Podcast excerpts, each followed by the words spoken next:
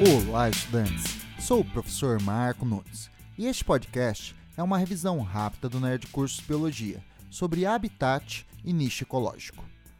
Nos estudos ecológicos, há dois conceitos básicos que não devem ser confundidos: os conceitos de habitat e de nicho ecológico. Habitat pode ser entendido como o local onde uma espécie ou indivíduo vive.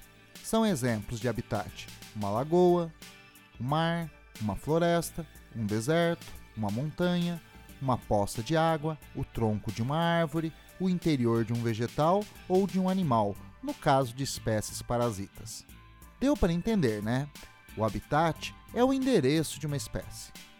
Já o nicho ecológico diz respeito à forma de sobrevivência de uma espécie. Se ela produz o próprio alimento ou não. Se não produz, qual o alimento que consome? Vegetais ou animais, por exemplo? Se tem hábitos diurnos ou noturnos? O tipo de relações ecológicas que estabelece com outros seres vivos e os recursos que consomem no ambiente. Resumindo, nicho ecológico é o que a espécie faz onde ela vive, ou seja, como ela sobrevive.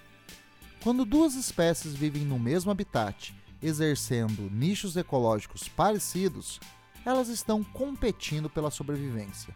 Quanto mais parecido for os nichos, maior a competição, podendo ser tão forte que, com o tempo, a espécie menos apta em obter os recursos ambientais pode ser excluída do meio.